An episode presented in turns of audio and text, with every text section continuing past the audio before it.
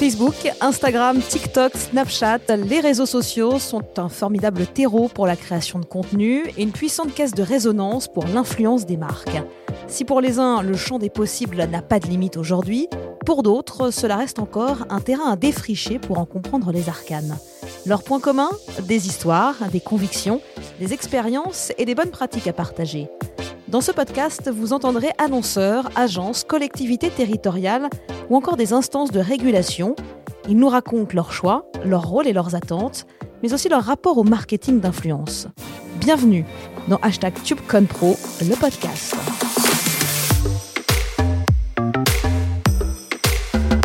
TubeConPro, le podcast. Social media, YouTube, Apple, Instagram, Twitter. One more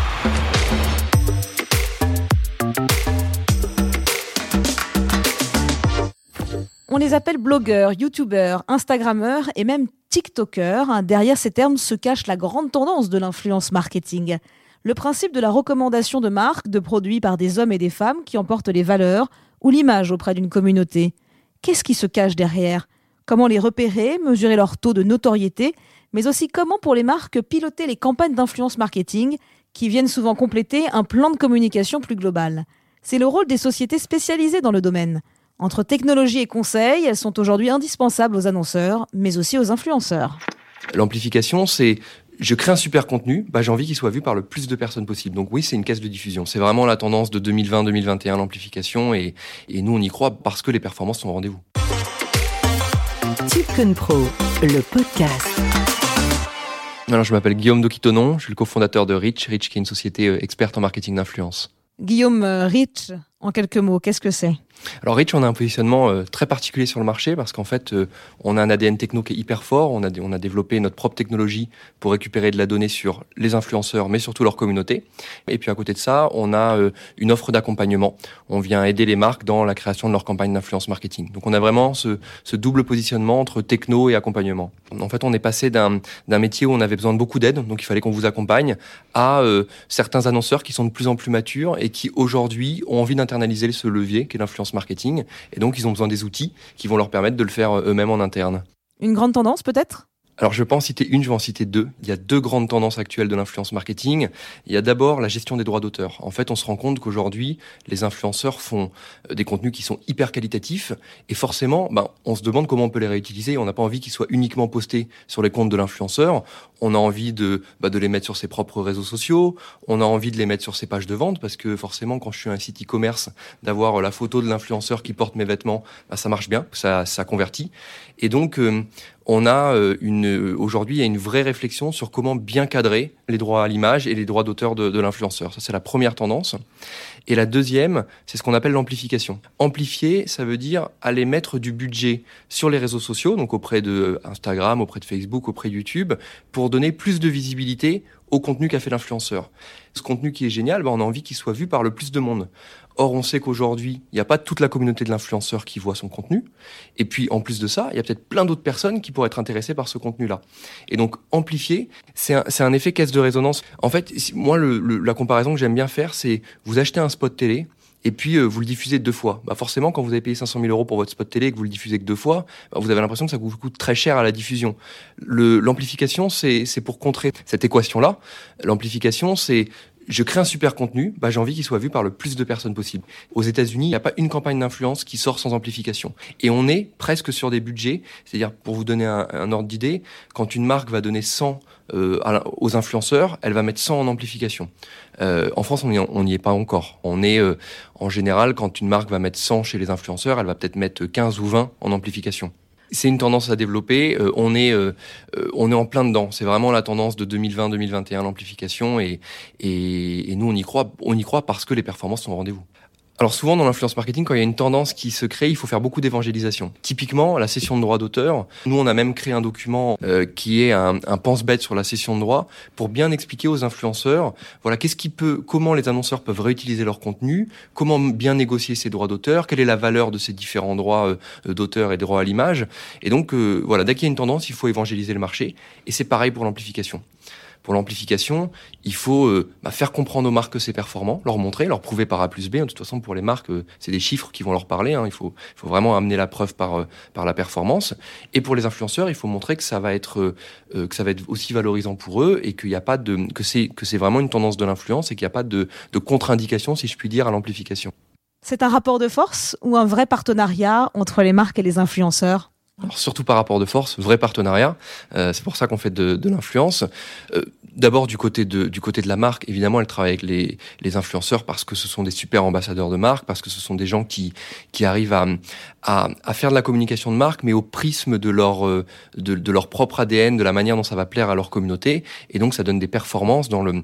En fait, une, une impression d'influence, c'est une impression où il y a beaucoup d'affinités parce qu'il y a une affinité naturelle entre l'audience et l'influenceur. Donc pour la marque, on comprend très vite l'intérêt de faire de l'influence et c'est pour ça que en 2015, euh, quand le mot influenceur s'est un peu développé, ben, toutes les marques y sont allées. Côté euh, influenceur, pourquoi faire un partenariat avec une marque? Pourquoi ils font de l'influence? Là, la réponse est beaucoup plus complexe. En fait, euh, on fait une étude chaque année et on se rend compte que le l'écosystème des influenceurs est hyper hétérogène. Les influenceurs font pas ce, cette activité du tout pour la même chose. Il y en a qui, y en a qui ont vraiment envie de vivre de cette, de cette passion et donc euh, ils vont en effet euh, plus regarder la rémunération. Et puis euh, il y en a qui, qui le font en activité secondaire. Nous par exemple, on a des influenceuses qui sont infirmières à temps plein et puis à côté elles ont une, chaîne, une chaîne YouTube sur la cuisine.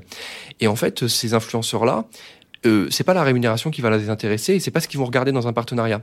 Ils vont, ils vont avoir plutôt envie de s'amuser, euh, que le, le, partenariat leur apprenne des choses, de découvrir de nouvelles recettes. Et donc, on va pas du tout les motiver avec la même chose, ces influenceurs-là. Qui dit levier dit forcément KPIs. Évidemment, évidemment, et dans l'influence marketing, surtout dans l'influence marketing d'ailleurs, on est dans le monde des réseaux sociaux, donc on a, sorti un, un pense-bête aussi des KPI de l'influence marketing, dans lequel on, recense à peu près un petit peu moins d'une dizaine de KPI, euh, qui vont du plus, euh, du, moins précis, qui sont euh, la taille des communautés des influenceurs, jusqu'au plus précis qui est la vente générée, puisqu'on est capable d'analyser les ventes qui sont générées par des influenceurs. Et dans l'ensemble de ces KPI, nous, il y en a un dont on parle souvent parce qu'il est assez central c'est le bon équilibre entre la facilité de le calculer et le, ce que démontre ce KPI, c'est l'engagement. C'est le nombre de likes, de partages, de commentaires que peut faire un influenceur sur ses contenus. Alors, l'engagement, ça reste toujours le, toujours le même KPI, c'est le nombre de likes, de partages, de commentaires, et en général, c'est des, des, des, des mots qu'on retrouve dans tous les réseaux. Par contre, en avoir plus ou moins dépend aussi des règles du jeu du réseau. Vous savez, derrière les réseaux, il y a des algorithmes qui vont faire que votre contenu va avoir plus ou moins de visibilité. Et nous, quand on, quand on accompagne des marques, on, on travaille aussi pour, pour faire les qui vont bien marcher avec cet algorithme du réseau social. Quelques exemples? Typiquement, LinkedIn, c'est un réseau qui aujourd'hui a un algo qui est particulier parce que euh, il, il, va mettre vachement en avant des contenus où les gens réagissent, où les gens euh, commentent. Et donc tous les tous les posts qui, qui posent des questions et qui font que les gens vont commenter, voire citer euh, d'autres de leurs contacts, ça va donner une visibilité assez impressionnante au post. Et c'est pour ça que vous voyez parfois des posts LinkedIn de gens qui n'ont pas beaucoup de followers et qui peuvent faire euh, parfois des milliers de, de, de, commentaires et de et des, des, centaines de milliers de vues. Alors Instagram, euh, euh, dans son algorithme, il a l'habitude surtout de valoriser ses nouveaux formats. Vous savez qu'Instagram est, est très prolifique en en termes de format. Elle a sorti récemment un format qui s'appelle Reels, euh, qui a pour but de concurrencer euh, euh, les formats TikTok. Et Instagram a toujours fonctionné de la même manière, c'est utiliser mes nouveaux formats. Et donc ils vont mettre en avant des influenceurs qui utilisent tous les formats d'Instagram et notamment les derniers qui sont sortis. Et Twitter, euh, alors Twitter, c'est euh, c'est notamment l'utilisation d'images aussi, de vidéos. Euh, euh c'est ce qu'ils appellent les formats riches. Euh, donc essayer de essayer d'aller plus loin que juste les 140 caractères à l'ancienne. Pour terminer, le meilleur de l'influence marketing, ce serait quoi? Alors le meilleur de l'influence marketing, c'est une campagne qui a un bon équilibre entre présence de la marque, mais où l'influenceur a réussi à faire un contenu qui intéresse son audience autant que tous ses contenus organiques. C'est ça, c'est le graal de l'influence marketing. Quand la marque vient faire un partenariat avec cet influenceur, il, faut que la marque soit présente, il faut qu'il y ait une présence de marque, mais il faut pas non plus que ça dénature le contenu de l'influenceur. Et donc, le meilleur de l'influence marketing, c'est le contenu qui plaît à l'audience, et dans lequel on voit bien une impression de marque. C'est par exemple le mec qui fait des caméras cachées, où on rigole autant dans sa caméra cachée, mais pourtant on comprend que c'est un partenariat et on, voit quelle est la marque derrière et on, a tous les messages que veulent nous faire passer cette marque dans ce partenariat. Ainsi se termine cette plongée au cœur de Rich, société spécialisée en marketing d'influence. Vous qui êtes influenceur, annonceur, agence ou encore diffuseur, vous êtes à l'affût de tendances, de visions, d'idées et de savoir-être 2.0. Vous êtes au bon endroit. C'était Tube Control le podcast, un podcast en partenariat avec Rich, expert en marketing d'influence, le Crédit Agricole et Toulouse Métropole.